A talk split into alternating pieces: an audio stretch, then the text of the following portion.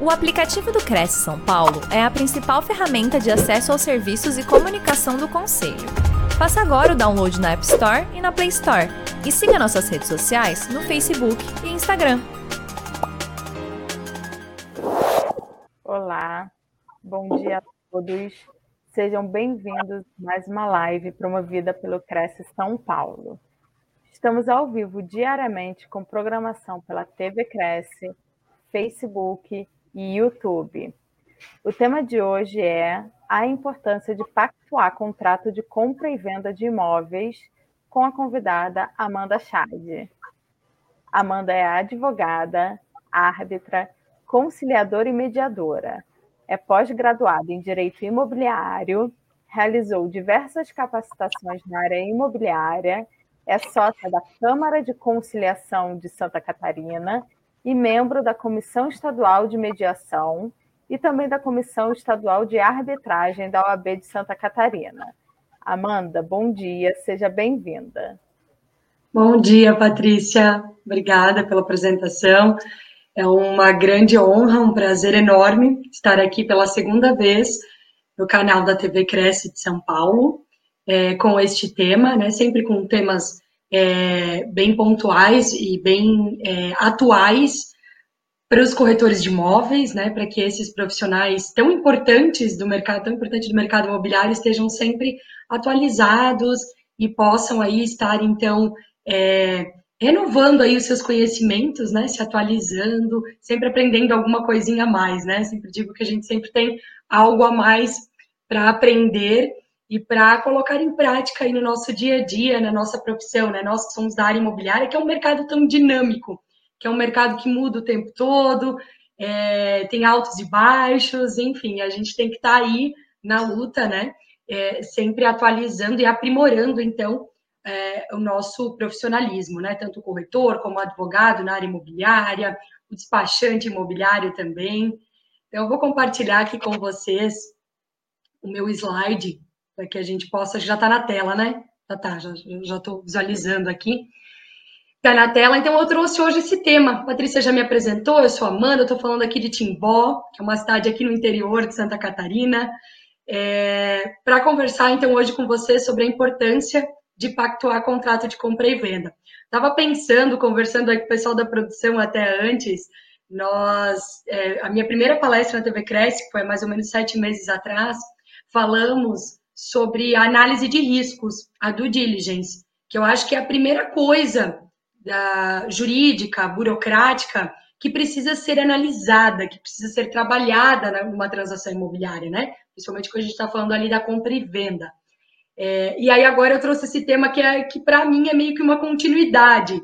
No meu entendimento é meio que a segunda parte, já estou pensando aí de repente até numa terceira parte, para vir conversar com vocês depois, né? Quando eu estava criando aqui o que nós iríamos conversar hoje sobre qual que é a importância de pactuar contrato de compra e venda, eu já estava pensando em várias, várias características do contrato, especificidades do contrato, mas aí ia ficar uma live muito extensa, certamente a gente ia passar o nosso tempo aqui hoje, a gente não ia conseguir conversar.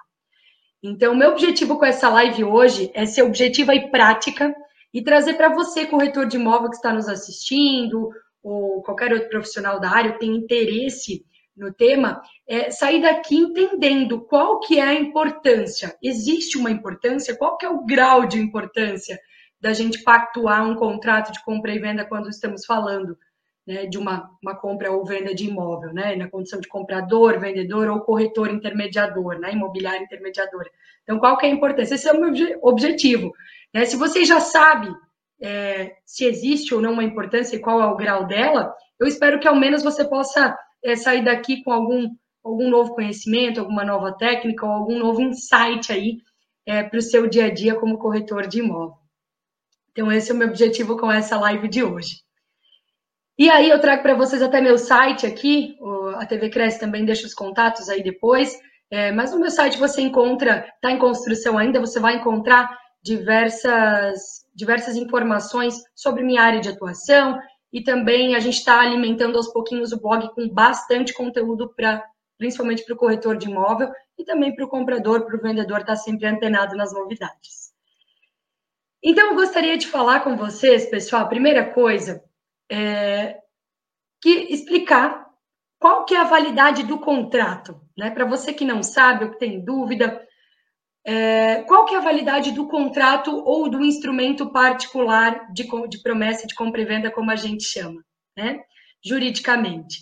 E a gente tem que deixar bem claro é, que o contrato ele não garante a propriedade, né? Então, o profissional da área imobiliária, em hipótese alguma, ele pode dizer que o contrato está, é, uma vez que pactuado, vai garantir a propriedade, e daí em diante está tudo ok, está tudo certo. Eu acredito que a, a maior parte dos corretores de imóveis já tem esse conhecimento. Né? O contrato ele não garante a propriedade. É, o contrato, nós vamos entender hoje qual que é a importância, ele tem sim uma validade jurídica, mas o que garante a propriedade, acho que isso é a primeira coisa que a gente tem que sanar aqui nessa live de hoje, é o registro imobiliário. É o registro lá no cartório de registro de imóveis, onde este imóvel vai estar, né, em questão, vai estar registrado. Né? Então, independentemente de ser transcrição, de ser matrícula, é lá no registro de imóveis que o nomezinho de quem tiver lá, eu sempre digo, né, bem formalmente falando, o nome de quem tiver lá é, é quem é o real proprietário do imóvel. Então, quando a gente fala de contrato no direito, nós estamos muitas vezes falando da posse e não da propriedade, que são dois institutos distintos e que é muito importante que a gente tenha bem claro o que, que é cada um, né? Então, a propriedade realmente só vai ser garantida lá com o registro imobiliário no registro de imóveis. E aí, nós temos o artigo 108 do Código Civil, que eu não trouxe aqui para não ficar algo muito jurisdiquês, né? Não ficar algo muito objetivo, mas que fala, né? Eu até trouxe ele aqui no meu material, que fala que não dispondo lei em contrário, é essencial a escritura pública para que seja válido o negócio jurídico que visa a constituição ou a transferência, modificação ou renúncia de direito real, que é propriedade, né, sobre os imóveis, de valor que seja superior a 30 vezes o salário mínimo vigente no país. Então, o que, que significa, né? Vamos simplificar esse artigo. Ele basicamente diz assim: que se o imóvel ele tiver até 30 salários mínimos, você pode, por pactuar um contrato e registrar esse contrato lá no registro de imóveis, ok? Agora, se for superior a 30 salários mínimos vigente no país, é, aí você precisa de uma escritura pública para que ocorra então essa transferência de propriedade lá no cartório de registro de imóveis. Ou seja, a escritura pública seria um instrumento hábil para você pegar, você parte, ou você corretor que está intermediando, e levar lá no registro de imóveis, então registrar, ou seja, modificar a propriedade. Sair do fulano para o ciclano, né? Ou da pessoa jurídica, enfim, para quem está comprando e por aí vai. Ou seja, se o imóvel for menor que esse valor, eu até posso, com um contrato, registrar no registro de imóveis. Então, aí já estamos falando da importância do contrato. Mas aí, claro, surgem várias questões, né? Que eu vou trazer aqui nesse segundo slide. É, e aí? Que imóvel hoje que vale até 30 salários mínimos no nosso país? Né? Falando aqui, nem vamos falar de direito comparado de outros países, mas falando aqui do Brasil, que inclusive já é um país é, de muita miscigenação, né? Até cultural e tudo mais. Então, como é que a gente estaria falando de 30 salários mínimos? Aí eu, eu trouxe para vocês uma até uma, uma notícia que é do ano passado, não deu um ano ainda, agosto do ano passado, é, do portal R7, ali da página de economia, que diz que o, a, o preço da casa própria fechou em julho do ano passado, a maior alta, né, mensal em sete anos. E aí a gente tem esse dado bem interessante de que o metro quadrado construído no Brasil subiu, subiu para, claro, estamos falando de agosto do ano passado, R$ 7.702. Assim, para comprar um imóvel padrão, mais ou menos ali colocou né? O, o, portal trouxe 65 metros quadrados, que é um imóvel é, relativamente pequeno, né? De dois quartos, é preciso desembolsar em média de 500 mil reais. Gente, isso certamente é uma média, né? Nós temos um, como eu falei, um país, né? Que é culturalmente muito diversificado. Então, nós temos regiões do país é, muito ricas, né? Outras nem tanto. E aí a gente vai ter é, muita variação no valor do imóvel, mas isso é uma média. Então, nós estamos falando que hoje a média do imóvel no Brasil é 500 mil reais.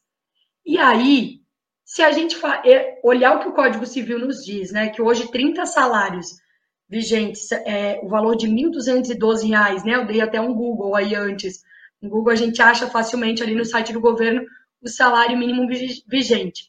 Estamos falando que o salário mínimo vigente, hoje, 30 salários, daria R$ 36.360. E o imóvel médio no Brasil, 500 mil reais. Então, assim, tá bem longe, né, o que diz o Código Civil aí, do que a gente encontra na realidade imobiliária hoje no país. E aí que tá. O que, isso significa? Que a maior parte das negociações imobiliárias não, não vai haver a transmissão de propriedade com um simples contrato de compra e venda. E sim, entra ali no artigo 108 do Código Civil de 2002, dizendo que precisa da escritura pública, então, para lavrar, é, lavrar a escritura pública para depois ser o título hábil para registrar no registro de imóveis e aí sim transmitir a propriedade. E quando a gente fala de escritura, só, só fazendo um parênteses, né, a gente está falando do contrato bancário também, que tem força de escritura pública, né? Veio ali com a lei é, 9.514 de 97, depois mais algumas leis que alteraram. Então, a gente está falando também é, do, do, contrato bancário, lá daquele sistema financeiro de habitação, né? Mas eu vou falar aqui escritura pública para simplificar. E aí você pode me perguntar, então, Amanda, o que você quer dizer com isso? Você está dizendo que a maior parte das negociações hoje precisa lavrar uma escritura pública, né? Precisa que seja lavrada a escritura pública num tabelionato de notas, e aí sim levar o registro de imóveis para é, transmitir a propriedade de, do, do vendedor para o comprador. Então, por que a gente está falando aqui de contrato de compra e venda? Qual que é a importância de pactuar um contrato de compra e venda, então? Né? Se a gente sabe que precisa lavrar a escritura pública, ou enfim, o contrato bancário, quando for, é, quando falarmos de financiamento bancário habitacional, e é, é, é aí que está a situação. É por conta disso que esse tema ele me traz tanta vontade de estar aqui hoje explicar para vocês e a gente está sempre falando sobre isso porque tem essa dúvida. As pessoas às vezes é, tanto quem está comprando, quem está na condição de vendedor também, e, e, o profissional da área imobiliária, o corretor, ele fica nessa dúvida, muitas vezes, dependendo da região, conforme a dinâmica do mercado imobiliário na sua região, de qual que é a importância, então, da gente pactuar um contrato de compra e venda, né? Existe importância? É necessário? E aí eu quero conversar com você hoje sobre três pilares básicos. Nós vamos começar com o primeiro agora, três motivos para você entender essa importância, da gente pactuar, sim, um contrato de compra e venda entre as partes que estão é, negociando um imóvel. E aí eu trago o primeiro deles, é que é hoje o contrato, aliás, né, hoje não, o contrato, ele é a fonte mais comum de obrigações. Isso não é só no Brasil, hoje eu vou, vou trazer aqui do Brasil, né, é, especificamente aqui da região sul, sudeste, onde eu atuo bastante, mas é, estamos falando também mundo todo, né? O contrato ele é um instrumento que é pactuado em todo o mundo, né? Ele é uma das fontes mais antigas é, e comum de obrigações. Por quê? O contrato, se ele tiver, claro, preenchido alguns requisitos, né, como, por exemplo, um objeto lícito, ou seja, um objeto legal, não, não ilegal, né, partes capazes, ou seja, partes que possam, que estejam na condição é, capaz ali de exercer os seus direitos e obrigações, né? diferentemente, por exemplo, de um menor, de um incapaz que precisa estar assistido, é, precisa estar representado. Então, o contrato, quando ele preenche todos esses requisitos, que eu não vou adentrar em cada um agora, isso caberia uma segunda live, uma terceira live aqui na TV Cresce, quem sabe, para falar sobre as características e as especificidades do contrato. Mas, enfim, quando ele preenche esses requisitos legal, legais, ele faz lei entre as partes. Ele é um acordo consensual, bilateral, que faz lei entre as partes, desde que, claro, é, o que esteja descrito aí, né, o que esteja acordado, vá em consonância com a legislação vigente. É como eu disse, que seja algo legal, que não vale contra o que a lei é, prevê, né, a Constituição Federal, o Código Civil, quando nós estamos falando de negociações de imóveis, por exemplo, né? Que é nosso tema aqui, que é o objeto. Então, é, o, o contrato ele é um compromisso entre o comprador e o vendedor. E aí que a gente adentra no segundo pilar, né? Por quê?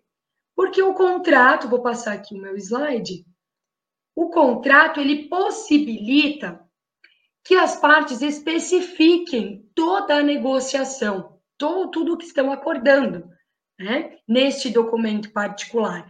Então, sanado, a gente entendeu que hoje o contrato ele é, ele é uma das fontes mais antigas de obrigações, ou seja, é, é uma das fontes mais comuns também comum, né, da gente ter, da gente ter para que seja pactuado obrigações e direitos entre comprador e vendedor, a gente faz um gancho aí com o segundo pilar, que é a possibilidade de num contrato, num documento particular, nós especificarmos toda a negociação. E aí a gente entra em vários outros quesitos, vários outros aspectos, né? Então, como ele vai delimitar ali toda a negociação, as partes podem colocar é, detalhes sobre essa negociação que está sendo realizada, e eu trouxe aqui alguns exemplos para que isso fique bem claro para vocês e que até vocês encaixem em algumas situações do dia a dia. É, a elaboração de cláusulas específicas ela pode trazer vários aspectos importantes de uma negociação como, por exemplo, a descrição completa do imóvel. Ah, mas então na escritura ou no contrato bancário vai ser levado a registro, não vai a descrição completa? Certamente vai. Mas no contrato nós podemos, inclusive, delimitar as questões de regularização pendente neste imóvel. E eu tenho certeza que você, corretor, lida com diversas situações no seu dia a dia, quando está intermediando uma negociação de compra e venda, é, alguma, algum imóvel em questão que não tem alguma regularização feita. Exemplo, quando a gente vai falar de regularização de imóvel, a gente analisa a tríade da regularização que a gente fala, que é terreno, obra e partes. E aí a gente analisa, o terreno ele está regular? As metragens, é, a medição está realmente conforme a matrícula, conforme a transcrição, conforme o registro lá na, no cartório de registro de imóveis? A obra, ela está regular? O que tem de obra construída de fato lá em loco, no imóvel? É uma obra que realmente está averbada lá na matrícula do imóvel? Possui todas as licenças municipais, ele do ente público? É, ou do ente estadual, quando a gente está falando de imóvel em rodovia também, né? Que, que, que vai trabalhar ali com, com os entes estaduais também, órgãos de aprovação estadual, órgãos ambientais. Então, a gente analisa tudo isso na regularização, é muito importante, a gente falou lá na análise de riscos, né, que é muito importante que o corretor de imóveis tenha esse, conhecimento em relação a as necessidades de regularização no imóvel, para que seja transmitida a propriedade, para que esse imóvel esteja considerado regular, com base na legislação brasileira vigente. Então, analisando essa tríade, a gente vai analisar o que vai ser colocado no contrato ou não. Vai existir uma existe uma regularização pendente que é importante que seja constada? Que a gente crie uma cláusula, um parágrafo, uma linha ali no nosso contrato de compra e venda? Exemplo, a gente vê diversas negociações no dia a dia. Ah, está sendo negociado um imóvel, uma casa, é, que não está totalmente averbada a edificação, a construção, a obra, lá numa, na, na matrícula do registro de imóveis. E aí, as partes negociaram, o corretor intermediou, de que o vendedor vai terminar essa regularização. Porém, não sei, o comprador de repente vai pagar, né, vai ser descontado ali do valor total do contrato. Isso tudo é muito importante que a gente coloque minuciosamente né, e realmente bem é, descrito no contrato ou no instrumento particular de compra e venda, para que seja garantido aí o que as partes de fato negociaram. É, o corretor passa no seu dia a dia uma, quando ele está no meio de uma negociação imobiliária, por uma série de situações e nuances daquele imóvel e que ele precisa ir, né? Tem todo o jogo de cintura para.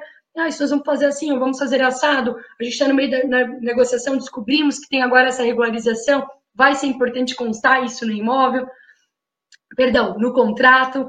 Então, é muito importante que isso seja avaliado. Né? O corretor, a imobiliária intermediadora, o advogado imobiliário que está aí auxiliando nisso tudo, né? nessas questões jurídicas, e as partes. Né? A gente tem outra situação também que é muito importante constar no contrato, né? Isso a gente vai, de repente, ter uma segunda oportunidade para a gente falar especificamente sobre isso, mas que eu trago como motivo para você analisar a importância que é pactuar um contrato de compra e venda. E a posse desse imóvel? Ela vai ser transmitida agora? ela vai ser transmitida posteriormente, só com a assinatura de uma escritura pública, a gente já vai falar um pouquinho disso a seguir também, sobre a questão do tempo, é para ela virar uma escritura pública. É, e diante disso, se a posse será ou não transmitida nesse momento, a partir da assinatura desse contrato, como é que vai ficar em relação às modificações, às benfeitorias que o comprador queira ou que o vendedor não queira que seja realizado no imóvel, né? A gente tem muitos exemplos no dia a dia de, de casos, eu já clausulei situações em que é, um apartamento, a casa, o terreno, estava sendo negociado e aí o vendedor já ia transmitir a posse, né? Eles acordaram que ia se transmitir a posse ali no momento da assinatura do contrato de compra e venda. Mas o vendedor queria garantir que, por exemplo, neste caso, é, as eventuais benfeitorias que fossem feitas pelo comprador e que fossem ali agregar um valor de mercado no imóvel, ele não fosse obrigada a, a, a indenizar, caso essa, essa, essa venda não se concretizasse, esse contrato de compra e venda não, não, não tivesse sido levado a registro, a escritura pública e registro que a gente já viu que levar contrato de compra e venda a registro é só se o imóvel vale até 30 salários mínimos vigentes. Então, assim, nesse caso, ele realmente não queria que isso tivesse, constasse expresso, porque ele falou: olha, se o comprador fizer alguma benfeitoria, eu não quero indenizar. Claro, teria que ser avaliado o que diz a lei, benfeitorias necessárias, é necessário que seja indenizado, mas há benfeitorias que não sejam necessárias por exemplo, mesmo que elas agreguem valor no meu imóvel, eu não quero indenizar. Isso tudo foi muito importante constar no contrato, porque caso a negociação não desse certo, a gente viesse a falar de uma rescisão contratual, isso tudo teria problema. Né? O comprador, o vendedor poderiam, poderiam estar insatisfeitos com quem intermediou esse negócio. Ah, mas isso não foi constado no, no, contrato, mas aí agora ficou somente verbal, e a gente sabe que acordo verbal tem validade, mas e aí, para a gente discutir isso num processo arbitral, num processo judicial, né? Leva tempo, a gente precisa de prova, né, de provas, de instrumento comprobatório, enfim, e toda essa situação. Então, a questão da posse também é um do, dos grandes motivos né, para que seja importante você pactuar um contrato de compra e venda. Essa posse vai acontecer ou não vai? Como é que vai ser? A gente teve outras situações, por exemplo, em que é, foi liberada, não foi liberada a posse, ou seja, a pessoa pagou, deu um sinal, ou deu uma, um certo valor aí no, na assinatura de contrato de compra e venda, mas as partes negociaram, então, de comum acordo que o comprador não vai ter a posse até não ser efetivada a lavratura da escritura pública ou a assinatura do contrato bancário, e aí, posterior, registro imobiliário, desse, registro imobiliário dessa transmissão de propriedade. Então, tem toda essa situação. Também, no contrato, é muito importante que seja especificado os valores. Né? Então, muitas vezes, é, num documento de escritura, você não vai conseguir especificar todos os valores, a forma de pagamento. Vai ser pago parcelado? Como é que vai ser? Vai ter uns juros em relação a isso? Caso a, o comprador né, esteja inadimplente com a parcela que se comprometeu na assinatura do contrato, vai ter multa? Falamos em correção monetária? Qual que é a correção monetária que vai ser eleita pelas partes? O INPC, o CUB, enfim, a gente tem aí uma, algumas, algumas correções previstas do IGPM, né, um outro índice de correção, alguns índices. Então, como é que as partes vão resolver isso? Como, é, como estão resolvendo em relação aos valores, à negociação? E aí também, não menos importante, aí eu não estou falando aqui de todos os aspectos que precisam constar no contrato. Como eu disse, de repente a gente fala numa live, numa, numa outra live, numa outra oportunidade mas eu estou trazendo aqui alguns elementos para que fique claro para você, para que você saia daqui hoje, é, tendo clara em mente a importância de pactuar um instrumento, para que vá, vá, te dando insights de, de, de tantas, é, tantos é, aspectos importantes que nós precisamos constar no contrato de compra e venda, para que você tenha claro de, de o quanto é importante que nós pactuamos esse instrumento da, de quanto você, quanto corretor intermediador, precisa estar ciente dessas situações para instruir as partes do melhor caminho nessa negociação imobiliária. E lhe digo, ouso dizer que sempre o melhor caminho numa negociação imobiliária é pactuar previamente um instrumento particular de contrato de compra e venda entre as partes. Depois, sim, né, e claro, nesse instrumento já se pensar se irá ser lavrada a escritura pública, se irá ser é, efetivado ali, então, o, o, contrato de compra e venda, o contrato bancário, perdão, para que seja levado a registro, como falamos, mas ouso dizer, como disse agora, que todas as negociações imobiliárias deveriam ser é, pautadas ali, primeiramente, um pacto de contrato de compra e venda, e depois, sim, o instrumento necessário ali para ser levado a registro. E aí, nós temos um terceiro pilar, que eu trago, vai também fazendo um gancho com o primeiro, com esse segundo pilar que eu trouxe, em relação a todas essas cláusulas que é importante a gente mencionar no contrato de compra e venda, que é o efeito de responsabilidade para as partes e os seus sucessores que esse contrato traz. Que esse contrato que é pactuado aí entre as partes permite. E quando eu digo partes e sucessores, porque sim, nós costumamos pactuar um contrato de compra e venda, acredito que você, corretor, já tenha visto, né?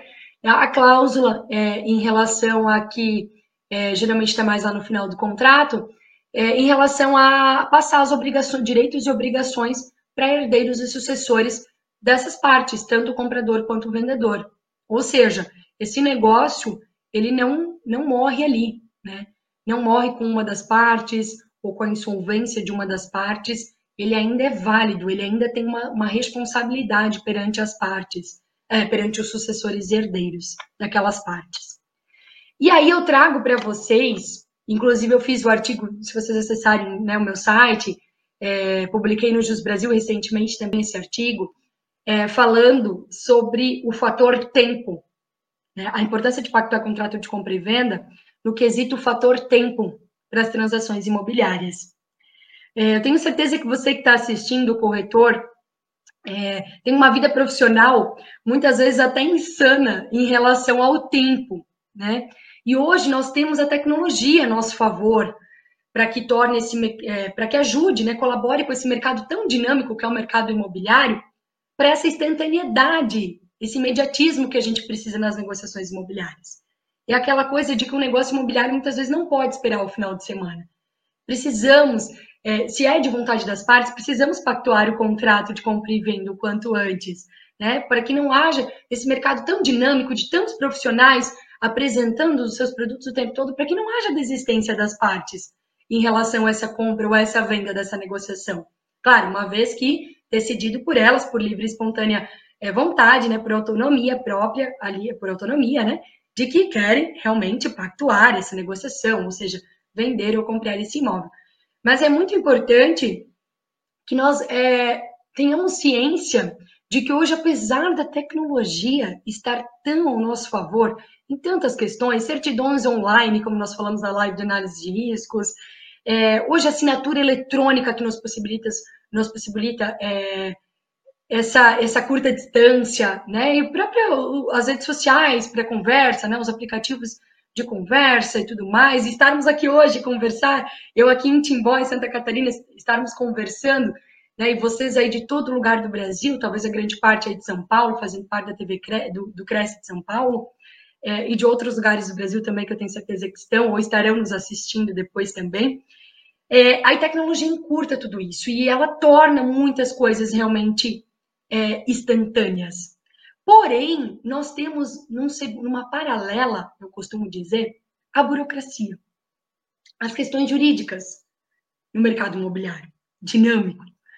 É, e aí, eu digo que, né, na, na, minha, na minha concepção, essas, esses dois fatores, tecnologia e burocracia, ainda não se cruzaram. São, são aspectos que ainda andam em paralela, eu, eu costumo brincar. Porque nós não temos muitas vezes a burocracia tão adiantada quanto a nossa tecnologia. Em alguns, alguns casos, sim, mas em outros tantos, não. E aí eu trago para vocês, falando da escritura pública, né? E aí voltamos lá para aquela minha pergunta do início. Mas, Amanda, se a maior parte dos imóveis no Brasil custa, uma média, né? Custa 500 mil reais e a lei diz que um contrato só pode ser levado a registro para transmitir a propriedade se ele tiver até 30 salários, eu vou ter que fazer uma. 30 salários mínimos vigentes, eu vou ter que elaborar, elaborar lavrar, levar essa, essa situação para um tabelionato de notas para lavrar a escritura pública de compra e venda entre as partes. E aí sim levar a registro para transmitir a propriedade. Então, por que, que eu, eu preciso pactuar? Qual é a importância de eu pactuar antes disso um contrato de compra e venda? Porque apesar da tecnologia, como falei agora, nos trazer algum é, um certo imediatismo, a burocracia não nos traz em todos os casos. E aí, quando falamos de escritura pública de compra e venda, falamos de que cada tabelionato tem a sua dinâmica de trabalho, certo? Eu estou falando aqui de Santa Catarina, atuo muito aqui na cidade de Timbó, uma cidade com 40, 45 mil habitantes, e na região. Atuo também para outros estados, mas presencialmente a gente atua aqui né, está com o nosso escritório, escritório localizado aqui. São Paulo, na capital, nós temos outras, outra dinâmica, né, em cada cidade, nas grandes, nos grandes centros, nós temos um número muito maior de cartórios e tabelionato de notas, é, de registros de imóveis também, mas digo tabelionato de notas, que é onde nós lavramos a escritura, e cada cartório tem a sua dinâmica. Existem cartórios, por exemplo, que o recolhimento de impostos, o próprio cartório, tabelionato de notas, encaminha para a prefeitura, para o ente público, que é quem recolhe o imposto numa transmissão de compra e venda de imóvel, né? É, e ele encaminha já e, lá, e já, já passa ali, às vezes, digitalmente para o comprador, é, que é quem, quem é obrigado a pagar o imposto de transmissão, a parte obrigada, e já faz todo esse encaminhamento. Tem tabelionato e você, corretor, com certeza já, já passou por alguns tabelionatos em que, as, em que já percebeu isso, que a dinâmica ela é diferente de um para o outro, em que a própria parte vai recolher. Vai lá até o ente público, vai recolher o imposto de transmissão, que é o ITBI, vai recolher o FRJ, que é o Fundo do Reaparelhamento do Judiciário, que muda aí de tabela também de emolumentos de estado para estado. Né? Então, em Santa Catarina nós temos um valor, aí em São Paulo outro, e por aí em diante. Tem cartório que tem uma dinâmica de, em tantos dias, a escritura, de repente, em 10 dias ser lavrada. Já vi cartório em 3 dias lavrada a escritura pública, desde, claro, que levado toda a documentação pertinente, né, que a legislação exige. É, cartório em que levou 20, 30, 40, 50, 60. Você tem que levar em conta que você vai ter que levantar toda a documentação né, que o cartório exige. De um cartório para outro também muda a questão da documentação. É claro que nós temos aí legislação federal que delimita algumas certidões básicas, né, que precisa. Essas certidões também levam tempo. Então você não vai conseguir muitas vezes a certidão de um dia para o outro. Muitas vezes vai ter alguma pendência aí em relação à certidão. Já tive negociação que se as partes não tivessem pactuado o contrato de compra e venda, muito provavelmente teriam sido prejudicadas, porque na hora de tirar as certidões para realizar a escritura. Ah, Amanda, não tiraram antes fazendo análise de risco? Não. A gente sabe que nem todas as, as, as negociações acontecem da forma que deveriam ser. É, na, na, sequência burocrática que deveriam, deveriam ser, amparadas por um, por um, profissional da área jurídica imobiliária, para que possa sanar todas esse, todos esses vícios. E nesse caso, por exemplo, a parte levou é, é, é, pactuou o contrato de compra e venda, foi levar os documentos para a escritura pública e tinham certidões que não, não saíam, por exemplo, negativas do vendedor. E aí? E aí o, o cartório é, trouxe toda uma situação, não queria lavrar a escritura pública e tudo mais, e ia ter que ser levado, é, a, aberto protocolo em outro cartório, isso ia causar todo um transtorno, um tempo a mais para as partes. E aí nos trouxe esse problema do fator tempo. Então, entre essas e várias outras situações que podem levar como eu falei, o tempo de cartório para cartório, que leva para lavrar realmente a escritura, encaminhar a minuta, para que as partes possam conferir e tudo mais, e aí sim assinar essa escritura pública. Algumas, várias situações que eu poderia ficar o dia todo aqui citando para vocês, como, por exemplo, uma das partes tornar insolvente. Então, a gente acordou aqui de boca que vai ter essa venda. Uma das partes se torna insolvente. Ela contrai dívidas. Aparece uma série de outras situações no meio do caminho um outro herdeiro, alguém é, que está questionando essa negociação, essa propriedade desse imóvel. Tem uma série de situações que podem aparecer aí pelo caminho, e aí as partes, se não pactuarem um contrato de compra e venda, simplesmente tinham uma negociação verbal. E aí, como eu disse, a negociação verbal tem validade? Tem. Mas até quando? Até onde? Você precisa de um conjunto probatório para provar que houve essa negociação verbal, certo? Perante um juízo, é, ou um juízo arbitral, se for instruído aí o processo arbitra de arbitragem, para resolver esse conflito que, que tem, teve entre essas partes. Então, você precisa provar via testemunhas, tem uma série de complicações. E aí, você quer pagar o preço para tudo isso? Você, corretor intermediador, quer que o seu cliente pague o preço, ou, ou os seus clientes paguem o preço de tudo isso, sabendo que ele podia ter é, se prevenido, né, adiantado toda essa situação é, de forma. e estar mais tranquilo, de forma mais tranquila agora, é, se tivesse, de repente, pactuado um contrato de compra e venda, estipulando até uma multa rescisória diante de, de, de uma situação como essa que eu exemplifiquei, caso elas ocorram né, nessa negociação. Então, até trouxe essa frase aqui para vocês que eu gostaria de compartilhar, é, do Sêneca, que é um, um grande filósofo, um grande filósofo, né, um, um célebre advogado e escritor aí do Império Romano, que diz que, que eu entendo que fala sobre sorte e prevenção, é, perdão, sobre tempo e prevenção. E ele fala que sorte é o que acontece quando a oportunidade encontra alguém preparado. E isso, para mim, faz total sentido. A gente pode, claro, levar para várias questões da nossa vida, e para mim faz total sentido com o contrato de compra e venda.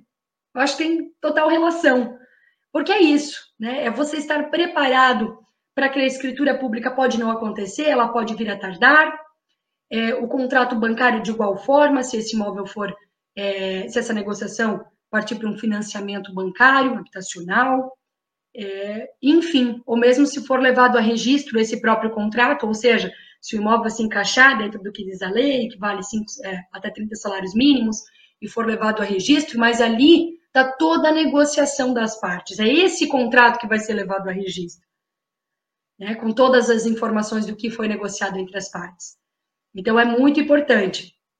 É, eu falei que a gente não ia adentrar hoje nas características do contrato, mas gostaria de deixar o lembrete aqui de que é muito importante que o contrato seja pactuado em iguais vias para todas as partes e com a assinatura de duas testemunhas iguais em todas as vias, para que ele seja considerado um título executivo extrajudicial, mas caberia uma, uma segunda live ali né, uma terceira live, aliás, né, minha terceira aqui na TV Cresce, para a gente falar das características do contrato, acho que seria bem interessante também.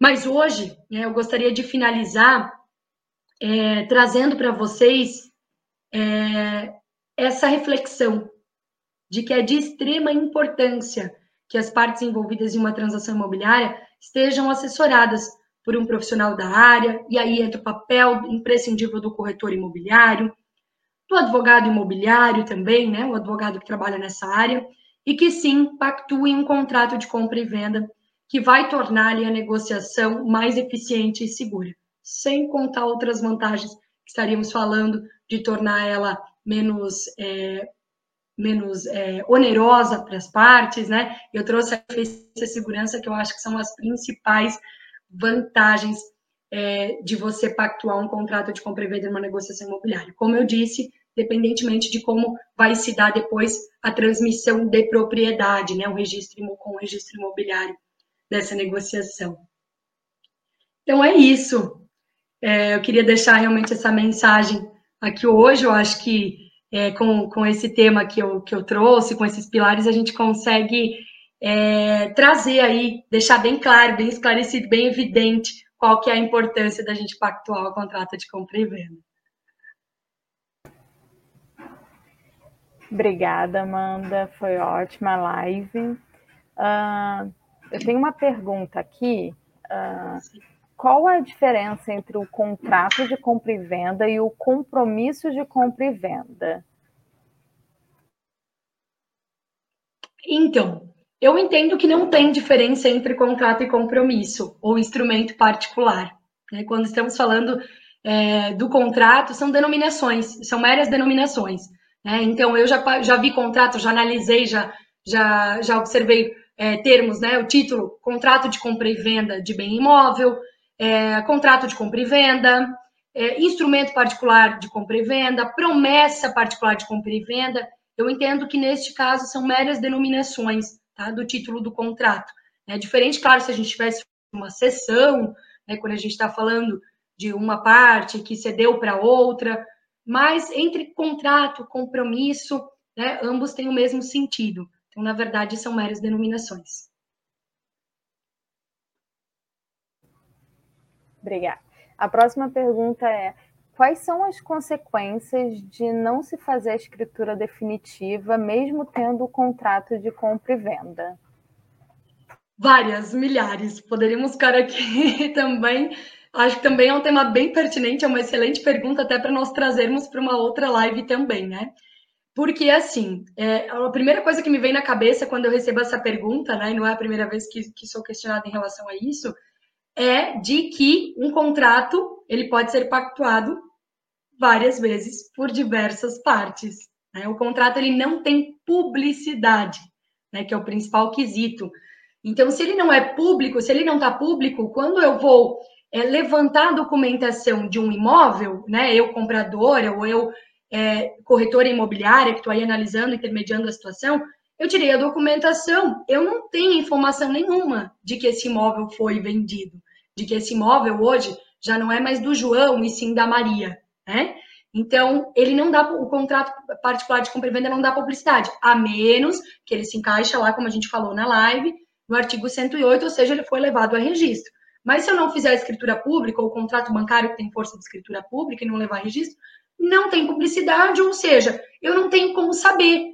Então, se vier, a gente falou do João da Maria, se vier lá o Pedro, que é comprador de boa fé, levantou a documentação do imóvel e resolveu adquirir esse imóvel, né, foi lá, transmitiu a escritura pública, a Maria um dia vai olhar e vai dizer: Meu Deus, e agora? Que já não é mais do João lá, já é do Pedro, ele inclusive já está tomando posse do imóvel, se é um terreno que às vezes a pessoa não toma posse logo, né?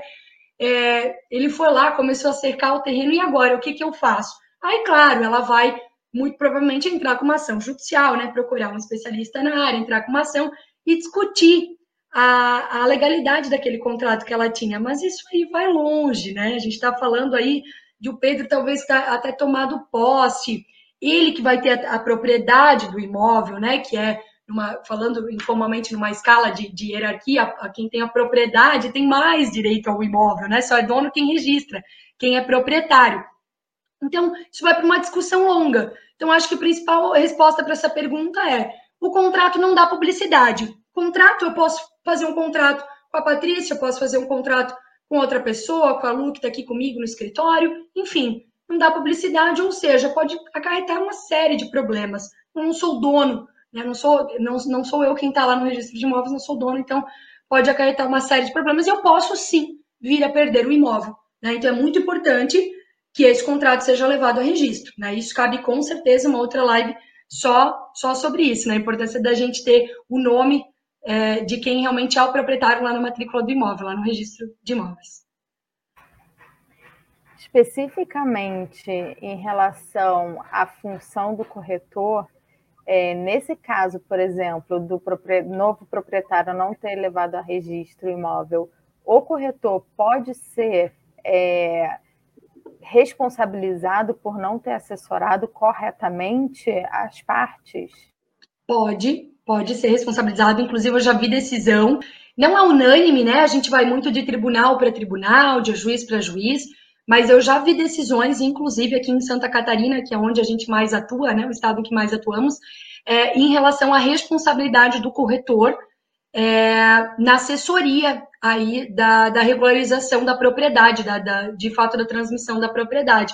Então é muito importante que o corretor, não que ele seja responsável, né, por levar essa escritura a registro, claro que vai depender da negociação que ele teve ali, é, até do contrato de corretagem, muitas vezes, com as partes, é, com quem está ali realmente pagando os honorários do corretor, mas é, eu já vi, inclusive, decisões em que a pessoa provou, falou ali em juízo de que ela não foi assessorada, de que o corretor não falou da importância que era levar esse contrato a registro, e ela entendeu, como leiga, né, entendeu que ter um contrato a tornava proprietária daquele imóvel. E ela teve esse problema, o vendedor agiu de má fé, enfim, foi uma coisa bem complicada e que o corretor, inclusive, sofreu sanção, sanção ali, teve que pagar a indenização para a parte. Houve um processo foi bem, bem triste para o corretor de imóvel também. Então, há sim essa possibilidade, né? Depende do caso, mas existe a possibilidade da responsabilidade do corretor.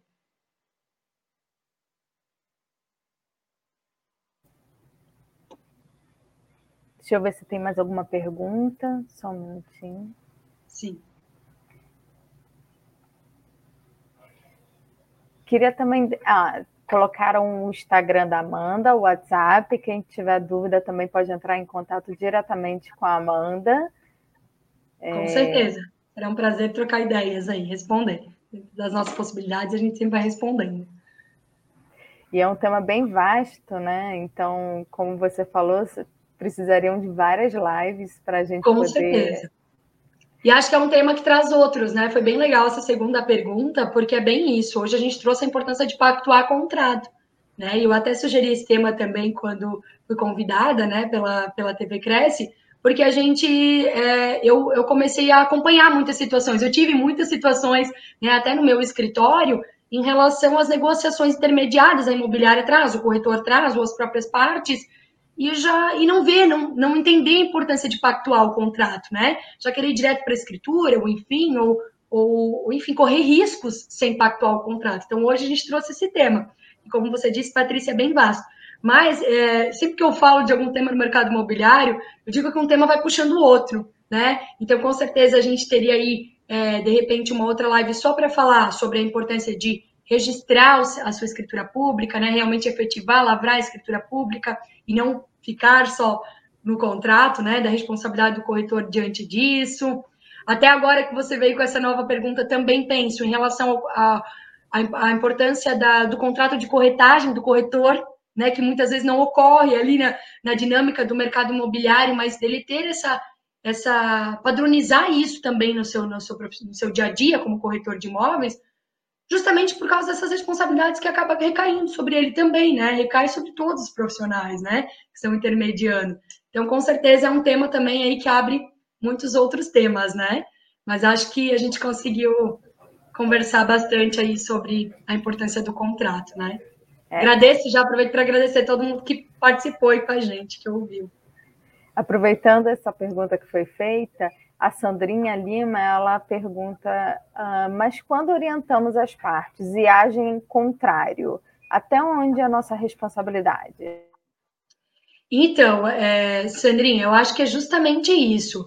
É aquilo que eu falei de, de o, contra, o que eu acabei de falar em relação até ao contrato de corretagem, que eu vejo muito corretor, ao menos aqui na região, não aplicando também, sabe? Porque se você, é, de repente, até estipular num contrato de corretagem, né, que, que você instruiu, que a parte está ciente de que você vai encaminhar ou que ela ficou responsável em encaminhar a escritura, você está se eximindo de toda e qualquer responsabilidade. Né? Como falamos, o contrato faz lei entre as partes. Ele é um acordo entre as partes, desde que ele não vá contra os, os princípios né, jurídicos atuais da legislação, Constituição Federal e tudo mais. Então, olha que bacana se você puder pactuar um contrato de corretagem, é uma ideia, né? E puder mencionar isso, né? Com certeza você vai estar se eximindo de responsabilidade. Ah, Amanda, mas eu já não pactuei, não tenho, não, não fiz, não é toda negociação que dá para fazer. Aí vai muito é, da, da, da, questão de como é que isso vai ser analisado num possível processo de, de indenização, tá? Vai muito do que o juiz da comarca em que for ingressada essa ação vai entender em relação à sua responsabilidade ou não, se você vai ter, de repente, é, provas, né, desde conversas em WhatsApp até prova testemunhal, para dizer, né, para provar que você fez sua parte e colocou ali para a parte o que era importante ela fazer e ela não fez, né? Aí vai muito da, da dinâmica de como isso vai é, também correr em um processo judicial ou não. Mas acho que o contrato de corretagem é uma boa dica, viu? O Ivo Silva pergunta: é, esse contrato é feito à parte? Acho que ele quer dizer do contrato de corretagem, né? Isso, seria a parte. Também daria para colocar, ó, tem uma outra ideia que o Ivo até trouxe aqui, né? Eu sempre digo que o contrato não existe modelo, né? Isso cabe ao corretor também deixar cada vez mais claro para as partes, né? Hoje a gente tem, como eu disse, a tecnologia a nosso favor, ótimo. A gente tem muita informação, né? Estamos aqui hoje graças à tecnologia. Porém, nós temos que cuidar com a generalização das situações, né? E o mercado imobiliário é muito específico, é cada situação uma situação. Então, eu entendo que poderíamos até fazer, mencionar todo um, um, um parágrafo, não, né? A gente faz ali um, é, uma parte de um, no texto ali da, da, no decorrer do contrato, né, algumas cláusulas em relação ao contrato de corretagem, por que não? Muitas vezes nós mencionamos no próprio contrato de compra e venda a correção imobiliária, a corretagem imobiliária, desculpa. Isso até caberia, né? Como eu disse, outra live a gente falar sobre as cláusulas de um contrato, todas as cláusulas necessárias para um contrato. Mas nós nós geralmente, num, num contrato de, de compra e venda que é intermediado por corretor, que é a grande maioria, colocamos ali a cláusula de corretagem, certo? A questão do valor, quem é o corretor imobiliário intermediador, como isso vai ser pago, é como será pago ali os honorários do corretor. Então, poderia sim, inclusive, mencionar ali é, as obrigações ou não do corretor, mesmo que a lei já traz, né? No contrato, para quê? Para a parte declarar ciência, né? Dizer que está ok, de que ela entende, de que ela está ciente de que o corretor deixou expresso que ela que vai ter que encaminhar a escritura e que ela está ciente de que ela só vai ter a propriedade a partir do momento que ela encaminhou a escritura. Então, sim, eu acho que pode ser feito a parte ou não, Ivo. Eu acho que é até uma, é mais uma ideia aí.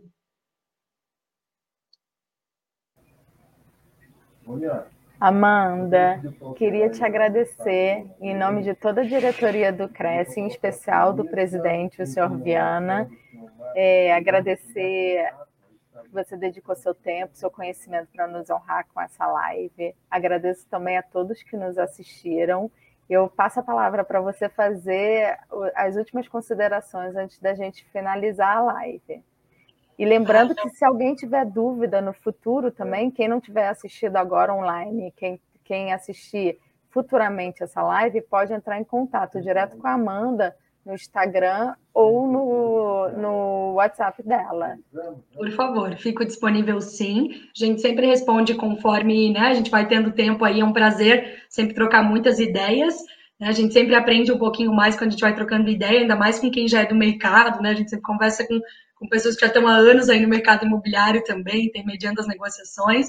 Então, eu queria agradecer a cada um que dispôs desse né, do seu tempo também para estar aqui hoje, para estar aprendendo. Sempre digo que profissionais que estão aqui hoje já são profissionais super diferenciados no mercado, né, que acompanham a programação.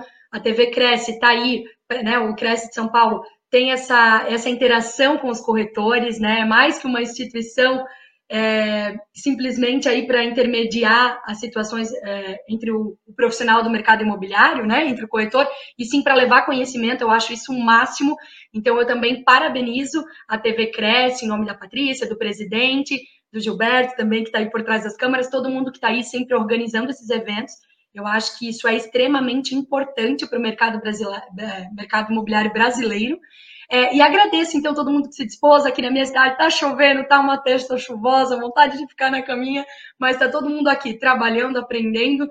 Então, é uma grande satisfação para mim sempre falar de qualquer tema da área imobiliária, que eu domino, claro, porque não são todos que a gente domina, né? Então, é muita satisfação mesmo. Eu fico em êxtase aqui, tá trocando informações e tal sobre a área imobiliária, eu gosto muito mesmo. Então, assim, é só agradecer. Obrigada por mais uma vez a oportunidade pela TV Cresce e obrigada a todos que estiveram me acompanhando, tá? Muito obrigada mesmo. Patrícia, um prazer te conhecer.